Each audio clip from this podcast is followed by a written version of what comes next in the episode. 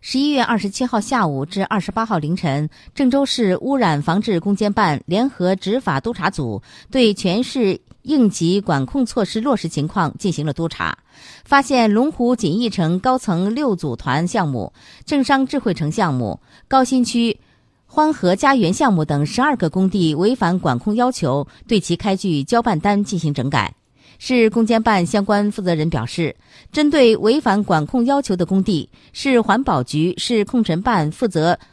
督促依法处罚到位，并上报处罚情况。对存在问题的工业企业、工地相关责任人员，由市环境污染防治督导组实施追责；对符合拘留条件的人员，由市攻坚办联合执法督查组依法予以拘留。